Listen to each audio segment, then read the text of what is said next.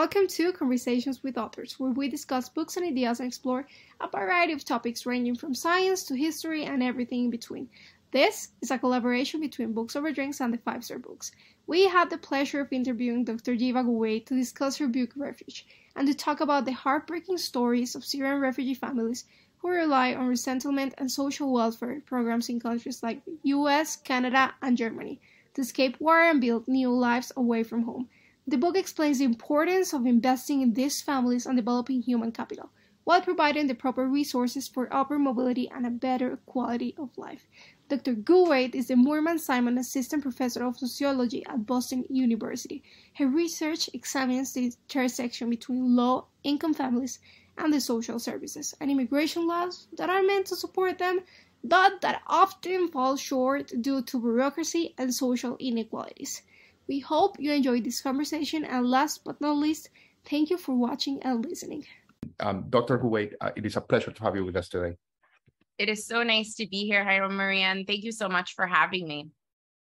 Fantastic. So let's start by giving our audience an idea of what the what the ordeal uh, looks like for these families who are seeking resettlement and those who are seeking asylum, despite their experiences being very, I mean, very much shaped by the policies and the welfare systems at the destination countries. These families do share similarities early in their experience. Um, so what's what in on what seems to be being in a limbo while waiting to be handpicked at one of these countries of immediate refuge. So can you um, tell us a little bit about um, what do families have to endure to make it to a destination country? Sure. So the story of becoming a refugee, of becoming a legally designated refugee, is a story that begins with the injury of war or persecution.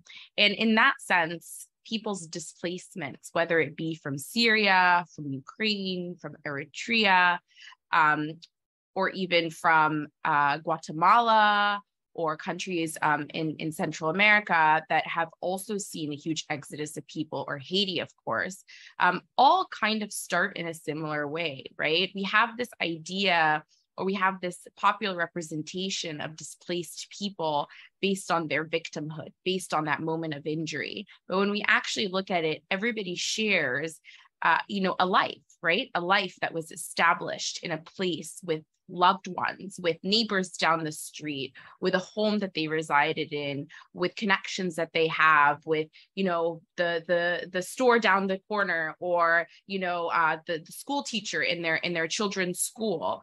And in the moments of displacement, whether that be due to a war that disrupts everything, whether it be individual displacement because of persecution at the hand of a gang, for instance, whether it be domestic violence, um, you know, all of these things are hugely disruptive to lives that are established. So when we talk about displacement, when we talk about that first moment, we're talking about an injury of loss, uh, of loss of all of the, that familiarity, those connections, that sense of home places where people feel that they belong, where they feel safe. So everybody in my book and all the world's displaced, which at this point is one in every 95 people is displaced from their home. So it's unfortunately a common experience. Um, all of them share this similar injury of loss um, and hurt and and uh, a lack of a sense of belonging, which is where the story uh, in refuge as well in the in the book begins. Thank you, Heba. Um, and this book covers the life of refugees who benefit from resettlement programs. Yet, this is a small number compared to the millions that remain displaced and living in places like Jordan, Lebanon, immediate mm-hmm. refugee. What are these families' future? So when we talk about then, you know, displacement, so if we begin with the story of displacement that I've just described to you, and we look at what happens next. So for you know the majority of the world's displaced people they're really not going to even leave their country of origin so right now for instance in syria there's about 6 million people who are internally displaced. The acronym is IDPs, internally displaced people. Now, for those who have the resources um, and ability to leave, you know, and ability by, by ability, I mean physical ability as well, because you have to be able to move, to cross borders, to pick up your stuff, to pick up your children, um, and also the, the, the, financial resources to move. Um, for those that do move, they end up in countries of immediate refuge, which is as you described, countries like Jordan, um, but in in you know in other places in the world that looks like Mexico, it looks like um, you know Bangladesh, it looks like all these countries that are immediately proximate, um, Iran, all these countries that are immediately proximate to the country where the injury is happening. Uh, but unfortunately, you know, when you think about it in terms of a sense of global inequality, and I, I, I like to put it within the global sphere because that's how you can understand that's the issue of displacement is that these countries are also in the global south. They're also countries that you know in the world development indicators would be called developing or low income countries right? Um, and this is the result of of course colonial histories of exploitation of inequalities that far predate this specific moment of refuge. And so both the people who are displaced, right, are fleeing the ramifications of this history of colonialism. For instance, we know that Syria was colonized by the French. The factionalization within the country was in part part of that uh, French colonialization, right? So they're fleeing that injury, but they're also going to countries whose borders were arbitrarily drawn, whose infrastructure is is is not uh, as strong, who are paying off IMF loans, right? Who are all have the same story of the same exact colonial and post-colonial. And for those of you listening on audio, there were definitely air quotes there, um, you know, countries. And so, you know, in, in situation. And so what we're seeing is people who are who are you know who've experienced this loss going to countries that don't have the, the strength of infrastructure to really support them but also you know who who um, have their own politicians who use these you know these newly arrived refugees um, as ways to sort of garner political support right? To say you know these are interlopers i am for i am pro lebanese you know we have our own problems we have our financial crisis we can't support these folks who are coming in. And so there's a lot of this rhetoric that also gets sort of spewed about these people people. So what ends up happening is that you know when you arrive to a country of first refuge which is where most people go when they when they leave you don't have a hospitable environment there. So folks are sitting here saying okay i've just experienced this injury. I've just had to leave my country as a result of it. And now i'm in a situation where i'm undocumented. I don't have medical care. My children don't really have access to schooling.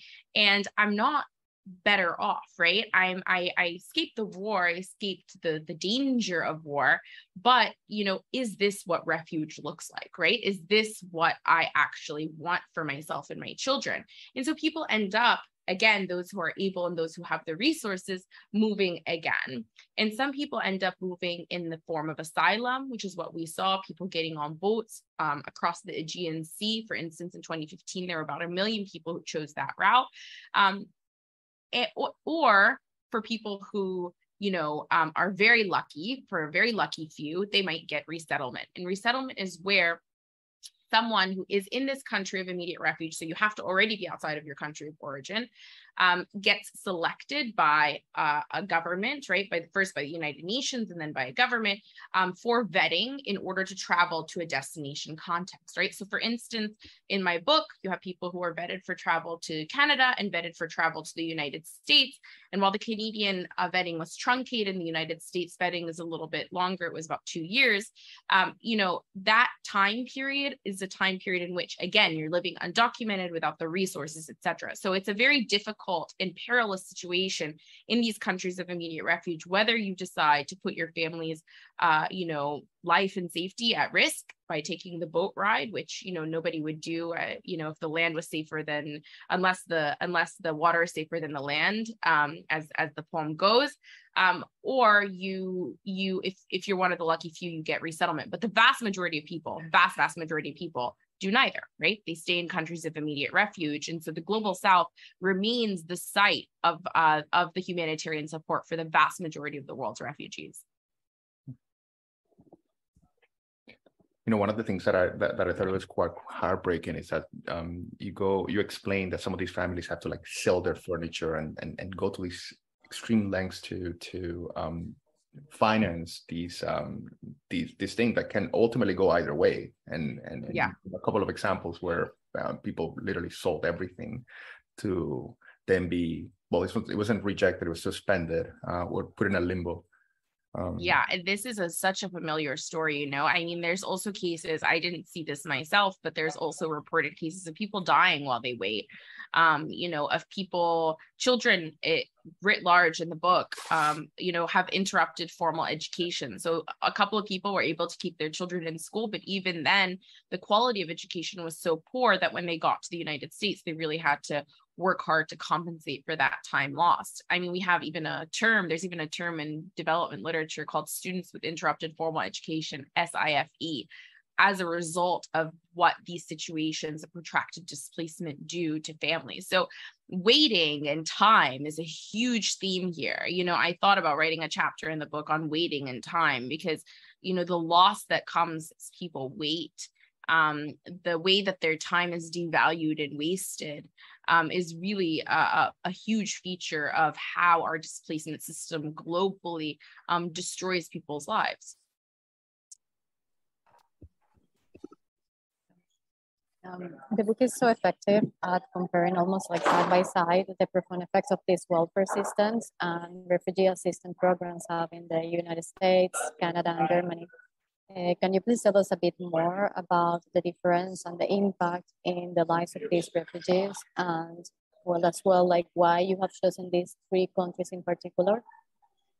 Sure. Um, so, you know, Refuge tells a story of people who uh, you know, want more, but people who were mostly middle class people. So the story begins with people having businesses in Syria. You know, some were carpenters, some were electricians, some were plumbers. Um, you know, I had a nurse in the sample. There were people who, you know, as I said before, had full sort of lives.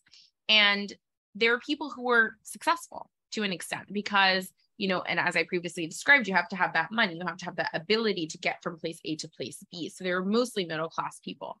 And so what was interesting to me is what happens when middle class people, when the same kind of skilled people, people with similar skills, end up in different countries what what do we see right what do we learn about how they're able to express themselves how they're able to be in those countries and you know my my departure point came from this idea in the literature, you know, in immigration literature across the social sciences, but also just in the way we talk about immigrants, you know, even if you're not a social scientist, which is that we assume that how people do in a destination country is shaped by the skills and abilities that they bring with them. So this person is successful. Yeah well you know he went to college in his country and so now he's here and of course he's successful right? Or this person um, is industrious right? Worked hard and so he came from from his country to this country and he worked hard and now look at him so successful right? Us immigrants we say this all the time right? We have this in our minds all the time. When you actually look at it and you say okay you take the same person or similar people. You know they had businesses they had lives etc and you put them in three different countries and you actually see that their success is not so much contingent on their hard work right? Because in all three places people are working hard and trying really hard. It's more contingent on how they're being received. So i might come for instance with you know a college education but if my college education isn't recognized by the destination country, right? If it isn't seen as being relevant, then what does it actually mean? Okay, so that's one of the mechanisms that I identify in the book, which is recognition, seeing people's abilities and credentials.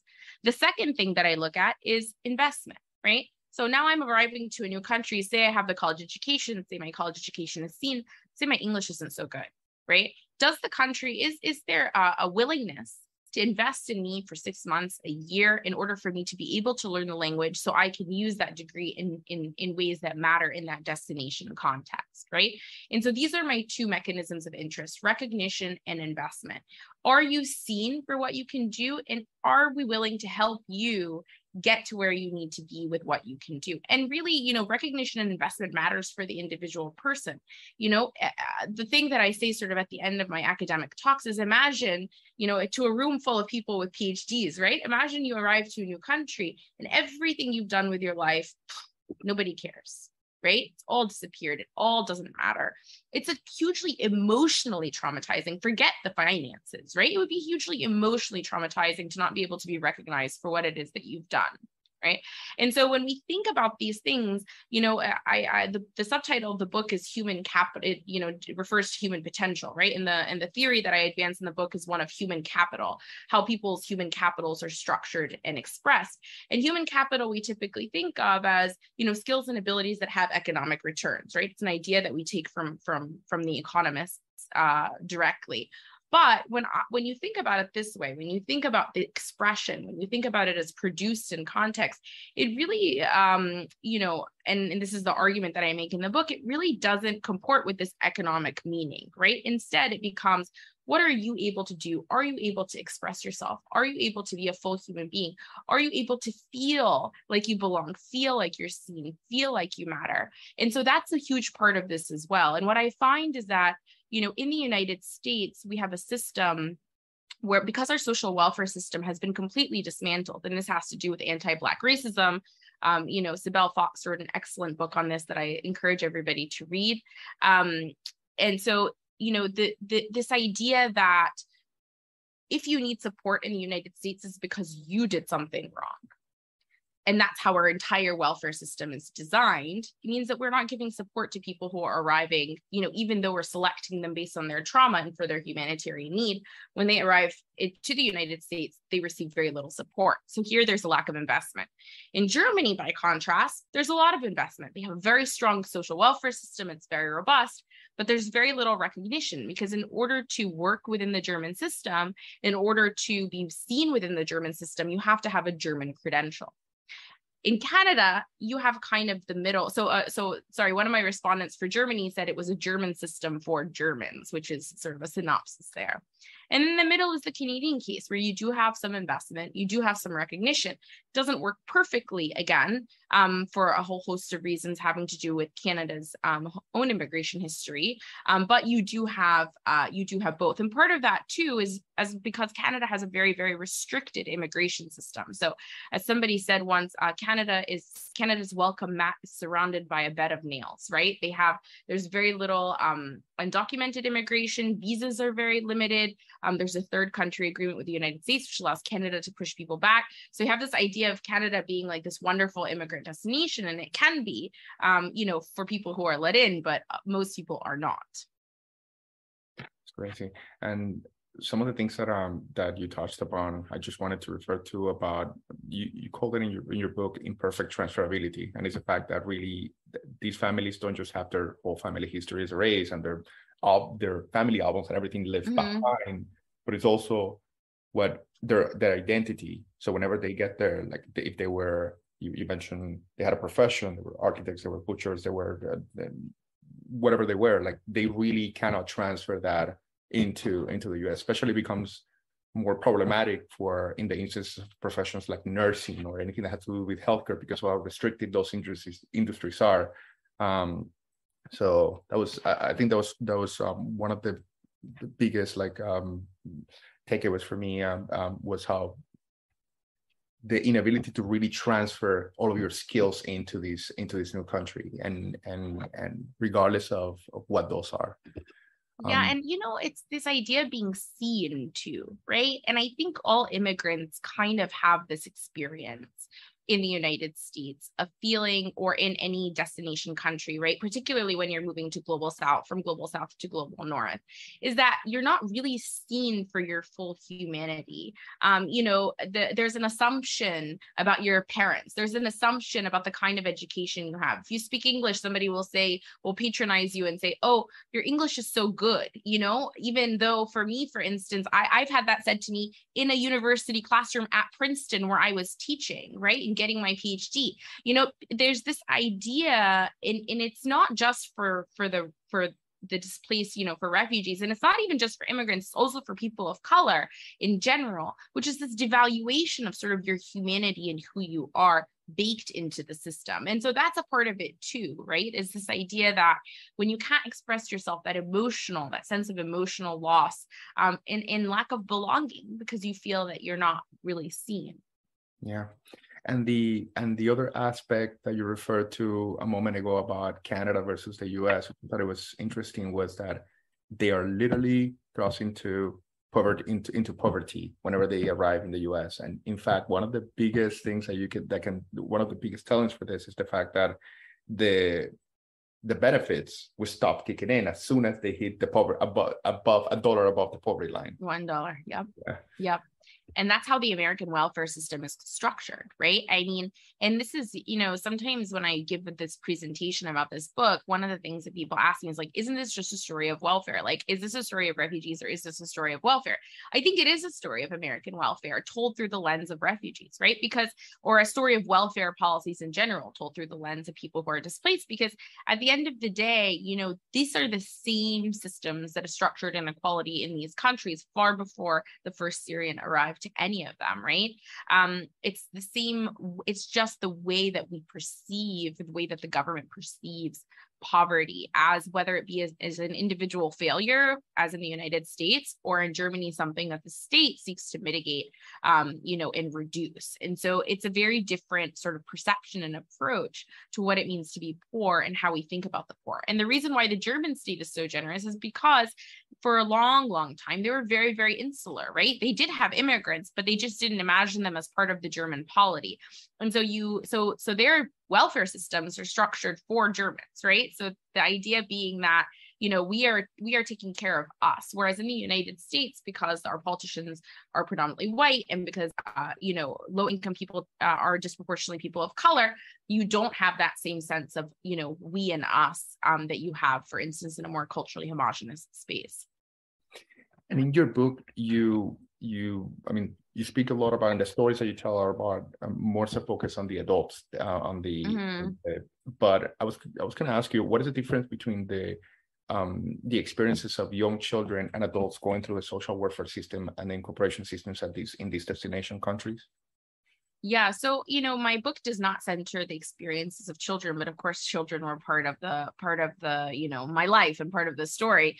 Um and you know what's really interesting is that i think that people who arrive young so you know when you're in a low income family you're always going to struggle right? Um you know in terms of access to you know clothing things that you need for school you know the stress level of your parents like i've definitely gotten phone calls from you know the children of you know of people who have arrived now that they're you know adults calling me to say you know my parents are really struggling this month. You know i don't know how to help them. Do you know of any jobs that are opening up? Do you know of any you know anybody who needs help with any you know to try to sort of support their family. So there's definitely that that aspect of it. But i do think that if you arrive young enough and you're able to learn the language, you do have a better product because these these families are also hyper focused on education for the most part. You do have the prospect of sort of going to college and creating a better life than um, than your parents had. And this this is the goal. You know, this is the dream, right? So parents will tell you all the time my time is over you know i've sort of lived my life my life kind of got you know derailed by uh, by this war my my life was taken from me. But all i can hope for now is that for my children to have a better life than i do and families really do dedicate their resources to that. However what i have observed is if you arrive at the age of 15, 16, and you're not really able to benefit from the American educational system um, or the educational system where you arrive, this is also true of Germany because the Germans have a very regimented system for access to education. Um, so if you arrive at that age of 15, 16, which as we all remember was is already a hard and complicated age, um, it's very, very difficult to break into that system, to get the education that you need, to get the language that you need. And what I see is a lot of folks who did arrive in that age range end up kind of dropping out, um, but also taking jobs to support their families because they tend to have also, um, you know, uh, parents who are a little bit older and therefore not as not as um, able to to provide that financial support so it does really matter when when kids arrive here and the the results are really varied um, in terms of what they're actually able um, to do when here There's a question about talking um, about children. Um, what happened to those like children that actually lost their parents in in the war or in the immediate refugee so i don't have any cases of that in my um, in my book, so I can't really speak to that um, or what happens to them. You know, they don't in in in the resettlement program. Unaccompanied minors are not really resettled. Um, you know, some of them might make it to asylum seeking countries, but again, you have to have the resources to do that. So they would probably be traveling with a family member. So I wouldn't have seen them because they would have they would probably be mostly in the countries of immediate refuge. Um, but you know I, I imagine that because the syrian community is is very much you know one to take care of their own i imagine that people will probably take them in but i don't know any of the any of the details on that um, in your book that i found quite interesting one of you interviewed zachariah a father of two boys he mentioned that living is a math problem i'm interested mm-hmm. like to learn a bit more or to learn to, to know your thoughts about it yeah. So Zachariah says living is a math problem because um, you know, he was describing to me. So initially, when I began this research, I am a I am a firmly middle class person, right? My father is a university professor. I am a, you know, I was studying for my PhD at the time. So I don't have any experience prior to this work with the Department of Social Services or with welfare policy, right? I have been, you know, um, fortunate enough to never have to apply for welfare assistance. Um, and therefore, I did not understand until I began this work how complicated um, and cruel actually the American welfare system is. So in in what he was saying there, Zachariah in, in Syria was an artisan. Um, he was a tailor. And in Syria, he worked in his, you know, he worked as a tailor. He sold his goods, you know, he he he sold his services. He got money. He was able to buy things for his family. You know, they had a little farmland because they were lived outside of Aleppo. And they were able to just, you know, they worked and they fed themselves and it was fine, right? What he's saying is that in the United States, despite the fact that he had a job, what he had to do was make sure he earned enough from his job on the books, right? So earned enough formally um, with checks, with with government checks, or sorry, with uh, with with checks from his employer on the books in order to be able to qualify for things like the earned income tax credit, which is a tax subsidy, but works little enough to to get uh, welfare, right? Which as Jairo said, because if, if you get one dollar over the poverty line, it formally, right, informal work, then you um then you lose your benefits, right? Now the the idea is that it's not that he was trying to scam the government to continue to receive benefits, but that working for minimum wage in the United States, which is the jobs that these men could get, right? We're not giving him a living wage. And so at the end of the day, he needed to find ways to supplement his income, which was low, but higher than the federal poverty line with all this government assistance that he could receive. So the earned income tax credit is for low income families, but you know, but not poor families. So if you were, a, you know, so he would would earn it working a full time minimum wage job. However, welfare is for families that don't exceed the federal poverty line. He was trying to receive both. A lot of these families are trying to receive both. And so they tried to earn some money off the books, but most of their money, uh, sorry, some money on the books, but most of their money off the books. And so this is what I'm talking about with this math problem, right? It's algebra, right? It's like you C needs to be what you know A plus B equals C, right? C needs to be your living expect, you know, what you need to live in in the month, a is the money that you work on the books. B is the money that you work off the books. It's multiplied by these, you know, by this federal assistance. Uh, no, and you can't one one cannot get higher, one cannot get lower than a certain amount, and it has to somehow equal what you make. Right now, Zachariah. What's really interesting about Zachariah, Zachariah, um, is not literate. So he's not literate in arabic. I think he might he might have you know some issue with uh you know a learning disability. Sometimes things flip for him and you know never un- undiagnosed right? There weren't these kinds of services in syria to help him do that. So you it's not he wasn't literate in arabic. Um you know he spoke english pretty you know ended up speaking english pretty well but still you know the reading and writing was hard for him. But he he did all this in his head right? He did all this math and he had to do it it was survival math and so this is what i mean when i say um you know uh, in living in America, or when he said living in America is a math problem. And unfortunately, for an outsider looking in, for another middle class guy who was also in the book in that in that chapter, you know, looking at Zachariah doing his math problem, all he's seeing is that Zakaria does not want to work full time uh, on the books, right? Zakaria does not want to work full time for this employer and receive a check for full time work. And he's judging him because he's saying, oh, he just doesn't want to work. These people just want to scam the government, which is a common also refrain we hear from a lot of middle class immigrants looking at immigrants that are poorer than them, right? That they're trying to scam the system. They're making everybody look bad. But actually, when you see it from the perspective of Zakaria, you recognize that he has to do this very complicated mathematics and he wishes he didn't have to do this because it's it's actually too complicated and a very stressful way to live but this is the the condition at which the american system sort of puts him. And you see it also with other low income people having to do the same math problem having to juggle in order to be able to make ends meet and survive um uh, you know for how to have their families survive.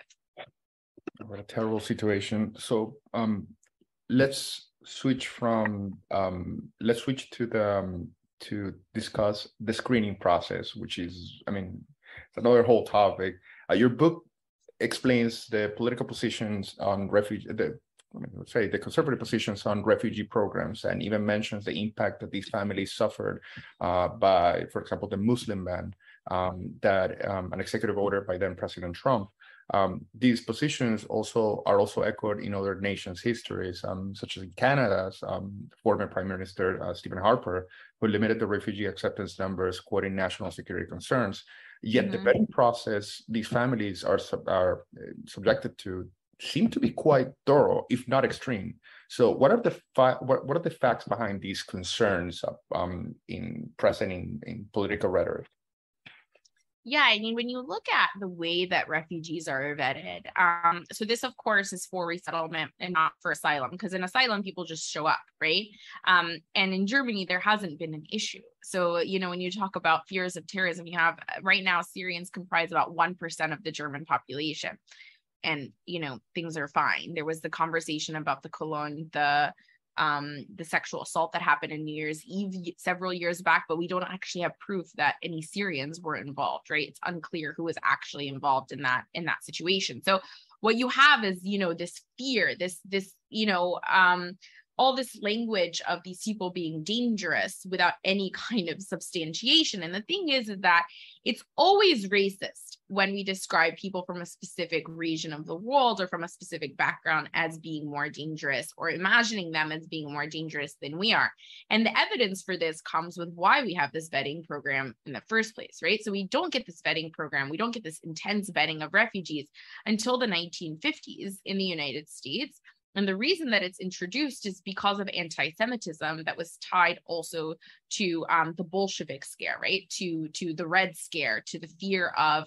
Um, of communism in the United States at the same time, right? McCarthyism. And so what you get is the sense that, you know, Jews are coming in order to disrupt American society, um, that they have different morals and values than American society. So it's this hyper, hyper anti Semitic language that's being used in this time. And therefore, this security and this intense vetting is introduced in the 1950s. And Edward Corsi, who at the time was sort of head of this resettlement, you know, um, apparatus, which wasn't, you know, formalized in the way that it is now, you know, just looks at it and says, this is insane, right? He's quoted as saying, this is crazy. Like, this is completely unnecessary. It's cruel. Like, why are you doing this to people? Um, but that stuck. And it stuck so much that now even proponents of refugee resettlement will say, oh, look, it's such a thorough vetting process. It's so great. Look at how much we vet people. But underlying that sentiment, right? Underlying that statement is the notion, the implicit assumption that these people require that much vetting, right? Even at the outset, as I said, you know, in Germany, nothing happened. You know, even the case of Cologne, even if they, even if it was Syrians involved, imagine it was Syrians involved, which we don't have any proof of, but imagine it was right? Does that preclude or does that say that Syrians are more dangerous than other people, right? Are white Germans not guilty of sexual assault? Is is this not, you know, why is it that we always are trying to find these examples and saying, you know, oh, refugees have never committed a terrorist attack. But if one refugee did commit a terrorist attack, does that mean that we dismantle the whole program? Does that mean that Zakaria too is responsible for this person he's never met and doesn't know and doesn't share anything with? Right. So we have this idea of who we group as being responsible, right? As categorically responsible for each other's actions, and who we say is not, you know. So talk about it. When we talk about what this security securitization of refugees is, this, this language of danger, this language of the imperative of vetting, this extreme vetting, um, which by the way, far predates Trump, right? So this is we're talking since the 1950s, and it continues to exist today, despite the fact that the resettlement program has been dismantled, which I do want to talk about in just a second. You know, what we're what we're doing is we're basically um, rationalizing racism. We're assuming that people who are displaced are more likely to be dangerous than you or me, which I just don't see any substantiation for. I mean, if anything, these people are fleeing violence, right? Which is how we got here in the first place. Had they wanted to be violent, Syria would be a better place to do that you even you even say that in certain um, i mean certain politicians like to draw lines between refugees and crime rates yet the reality seems to be that the refugees themselves often tend to be the victim of abuse and crime in these destination countries and these crimes tend to go underreported. And does this happen because of their distrust towards like authority or are there any underlying uh, reasons why this may happen? I think that you go in your book and you explain a couple of instances where they have been suffer these abuse and and and um and and have been victims of, of racism and, and social stigmas. Yeah i mean you know it's very complicated because right now i'm actually working on a different project on uh, trafficking survivors. And uh, the survivors of trafficking you know, are people who are brought into this country and forced to work in conditions. So it's sex and labor trafficking, but forced to work in conditions, whether it be sex or labor trafficking, um, that are arduous, that are illegal and without pay and without recognition, and sometimes under situations of severe abuse. And very, very few of them go to law enforcement. And the reason for that is that people are fearful of access to law enforcement. They don't feel like it's accessible to them. And also, they're predominantly people of color who law enforcement is not particularly, um, you know, kind to, um, and not particularly known to recognize um, and to treat appropriately. And so, what we have is a situation where, you know, law enforcement does not you know for a woman with a hijab or for for you know for a man whose name is muhammad American law enforcement isn't where you go when you feel fearful, right? Um, and actually, in this community, law enforcement behaved very poorly. So there was one guy who, um, as a result of, and this is in a footnote sort of in the back of the book, I didn't really know where to put it, but one guy who um, had mental health issues. Um, he really suffered from sort of uh, delusions for a while. He he it, it turned into seizures um, because he wasn't sleeping at night because uh, you know anxiety both about his family in the United States, but also he kept thinking about his mother who did not have access to heating oil in Syria. So he couldn't sleep at night because he kept thinking about how cold his mother was, um, which is just like a heartbreaking, um, you know, fact of how the interconnectedness that people feel around the war. Um, but he um he he began to get mental health treatment. He was hospitalized first and then began to get mental health treatment. And you know after months of mental health treatment there was a day when he decided his wife said you know what? You know we've been kind of in this mood for a while. Let's invite all of our friends over and have sort of a little party for ourselves. We can grill outside. Um, and the community came over and that day he had a mental health appointment. He called in the morning and said he wasn't going to be able to make it.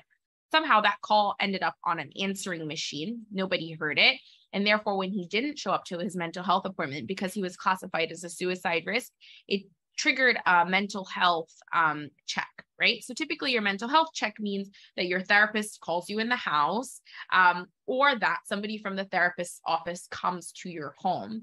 But apparently, because he was part of the state mental health, nobody from the mental health office uh, was able to come that day. His therapist wasn't able to come, and therefore it got escalated to the police. So the police showed up with two cop cars, sirens going, high beams on, dogs. They enter the home with the dogs. People, the the the men in the house or the, the men and women in the house could not um, speak to them quickly enough in in English. The so the the police entered the home with the dogs um, and began to search for the man. Um, the wife fearful picked up her children and ran out of the back uh, stairs you know triggered also by the trauma of you know military men and people being at her door which happened to her in syria. She had actually two brothers who were killed in the war. Picked up her children and ran out of the fire escape which resulted in the police chasing her down the fire escape and grabbing her.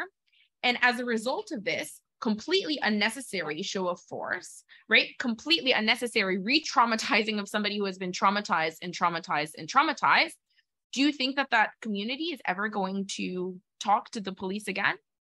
And so what we have is these constant injuries, right? And this is why it's so important to bring race and the story of racism, the American story of race and racism into this, which is that, you know, the Syrians are arriving and are being slated into an American racial structure. And people who are who have been previously um, you know who are who are minoritized right who are deemed to be non-white who are you know racialized as being dangerous etc as the trump rhetoric clearly showed but this of course preceded the trump rhetoric are not going to find respite in the american enforcement system right so that's why you have these hate crimes but you don't really have um, a lot of access to to police because it it's not a safe space terrible I agree. Of course, they will never reach the police again if they if they face any issue, even if it's like that harm, like that bad, they will never do it. No, I mean, would you? No, I wouldn't. No. And speaking about mental health, we had one question about it. Um, mm-hmm. One aspect that get often um, overlooked in the book is that when it comes to refugees, is mental health and post-traumatic stress as a result of the war and the dire conditions at this camp how prevalent is this in the refugee community, especially in children? Um, I believe around 42% of Syrian refugees are younger than 18. And yeah. are there any programs uh, and resources that often, like treat the mental health assistance?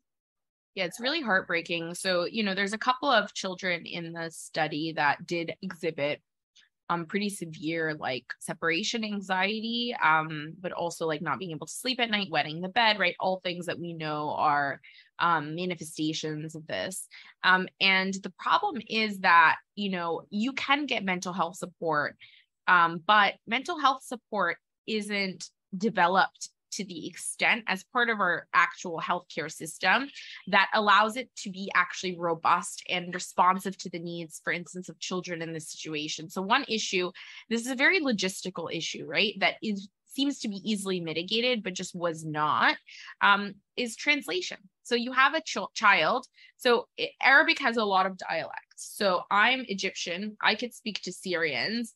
Um, me and Syrian adults can speak fine. Sometimes there's words they'll say something, I'll be like, I didn't understand you. They'll describe it to me. I'll be able to understand. So it's kind of like Spanish, right? Different countries have different dialects, but kind of like with Spanish, if you are an adult, say you're a Chilean adult, and you're speaking to a Cuban child, they don't have the language capital to be able to fully understand all of the words that you say because of the accent, but also because you might be using different kinds of, you know, phrases. So us adults, we can manage it, but for children, it's very complicated.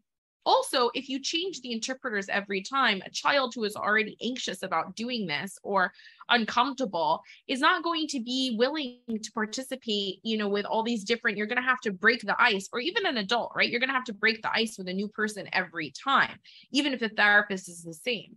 And so, you know, the, this issue of the consistency of interpretation and also getting the dialect exactly right um, was a huge concern. So, for a while, I was trying to help my, my friend's daughter. Um, needed this therapy because you know one of the people in the book's daughter needed this therapy. Um, and so for a while i was trying to help interpret you know the therapy sessions. Interpreting therapy sessions is hugely emotionally taxing but also because i have the egyptian dialect it was too far for the for the child you know even in, though in my mind i was trying to speak in syrian i don't i didn't grow up there so i didn't know all the i i don't know all the turns of phrase so it was very hard for this child but it, it you know it was just a question of of consistency and actually having the support. And you know across countries people really uh, complained that the mental health care just was not robust enough neither to adult nor children's needs.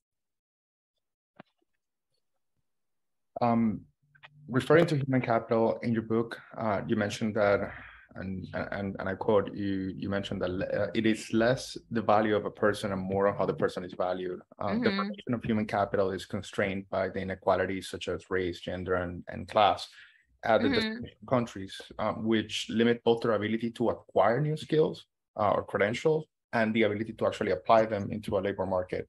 Uh, mm-hmm. One of mm-hmm. them is mainly the responsibility of the government in offering those um, the, the access to those um, to those um, to those resources, but the other one is a result of the social stigmas and discriminations ingrained in our society. So how do you mitigate the latter?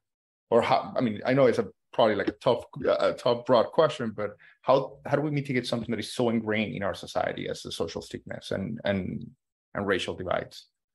yeah i mean you know I, I don't know how to solve racism i i wouldn't be i think i wouldn't be here um you know i'd be doing something else you know i'd be like you know solving it if i knew. But um but i do think that i do think that giving people access to resources i think that allowing people the chance to be who they are fully right? So i think that the way that i answer that is to sort of flip the flip the script to say we're not focused at a societal level. We're not focused on white people's perceptions of people of color but instead the resources that people of color themselves have in order to be able to make a better life for themselves because that's the only thing that we can actually advocate for right? We can't actually change hearts and minds but you know advocating for higher amounts of assistance better recognition systems, um, you know, uh, systems that are much more humane that recognize the full abilities of people is is the pathway i think not necessarily to changing hearts and minds you know that's that's something else but to um you know making it so that their lives are more comfortable and more fulfilled which is my interest right? Um and so i and i and i really think that as we talk about this something that you know that that I do emphasize is that this benefits everybody. If you truly believe that people are um, human beings that have potential to to be as great as anybody else, right? That have you know the ability to do what you and I do on a day to day basis. Um, then what what we're losing by not allowing them to do that is a loss not only to them but to all of us, right? Because it's a societal loss. Like imagine, and this idea came to me when I was uh, teaching at a prison in when I was a grad student, Rahway State Penitentiary, um, which is outside of Princeton. And, you know, I was teaching these men, some of whom are there, you know, on more violent charges, some of whom are there on drug charges, but, you know, they've been there for decades, right? They've been there for years and years and years and years. And they were, you know, just as responsive, just as smart as my students in my Princeton classroom. And I wonder, you know, what if instead of them, you know, instead of the kinds of opportunities, the kinds of resources that they had coming up, what if they what if their lives were different right? What if they um, actually lived in neighborhoods that were that were well serviced? What if they went to schools that were well funded? What if they had other opportunities for their lives than the opportunities that they went down? Imagine not only what their lives would be like but what all of our lives would be like. How how much um, you know, human ability, how much potential, how much knowledge, how much creativity is lost when we deem certain parts of our society as being sort of, you know, uh, deletable, right? As being uh, erasable, as being not important, as being not worthy of our investment and support. And so when we think about this, we really have to sort of expand our, our understanding of what it means to be a part of a society and what it means when we just, you know, decide that some part of it is expendable. Um, how, how that how that loss is not just a loss for that person, but a loss for us all. Absolutely. And Heba, well, we wanted to give you this space and ask you these questions. Like, is there any particular story you would like to highlight for our audience that you would like to share with us?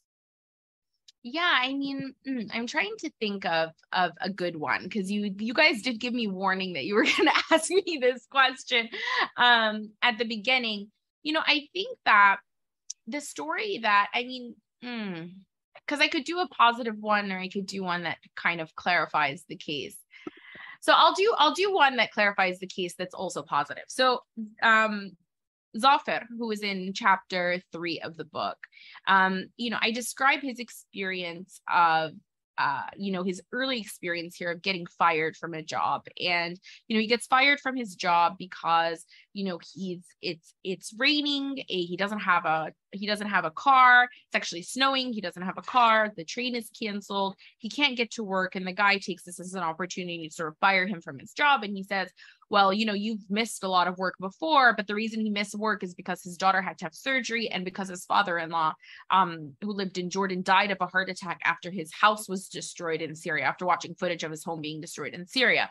So this guy, you know, after having lost his job, tries to get back on American welfare. He's denied the opportunity to get on welfare.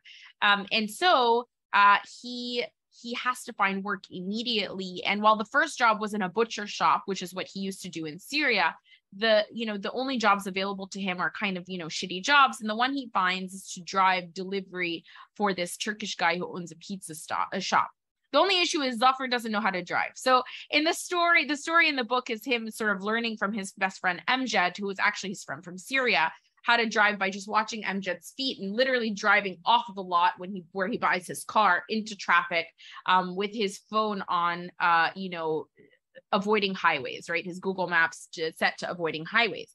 But you know that's a story that I have in that section of the book, and it's a story of sort of figuring out, of, but of also resilience, right? Of how people sort of find creative solutions, um, not great solutions, but creative ones to you know this American system that is really damaging. But I want to tell you a second story about Zafar too, which is a story that doesn't appear in the book. Um, and it's about how, so his daughter um, is deaf and she um, was put when she when they first arrived to the united states she was put in a classroom in a mainstream classroom.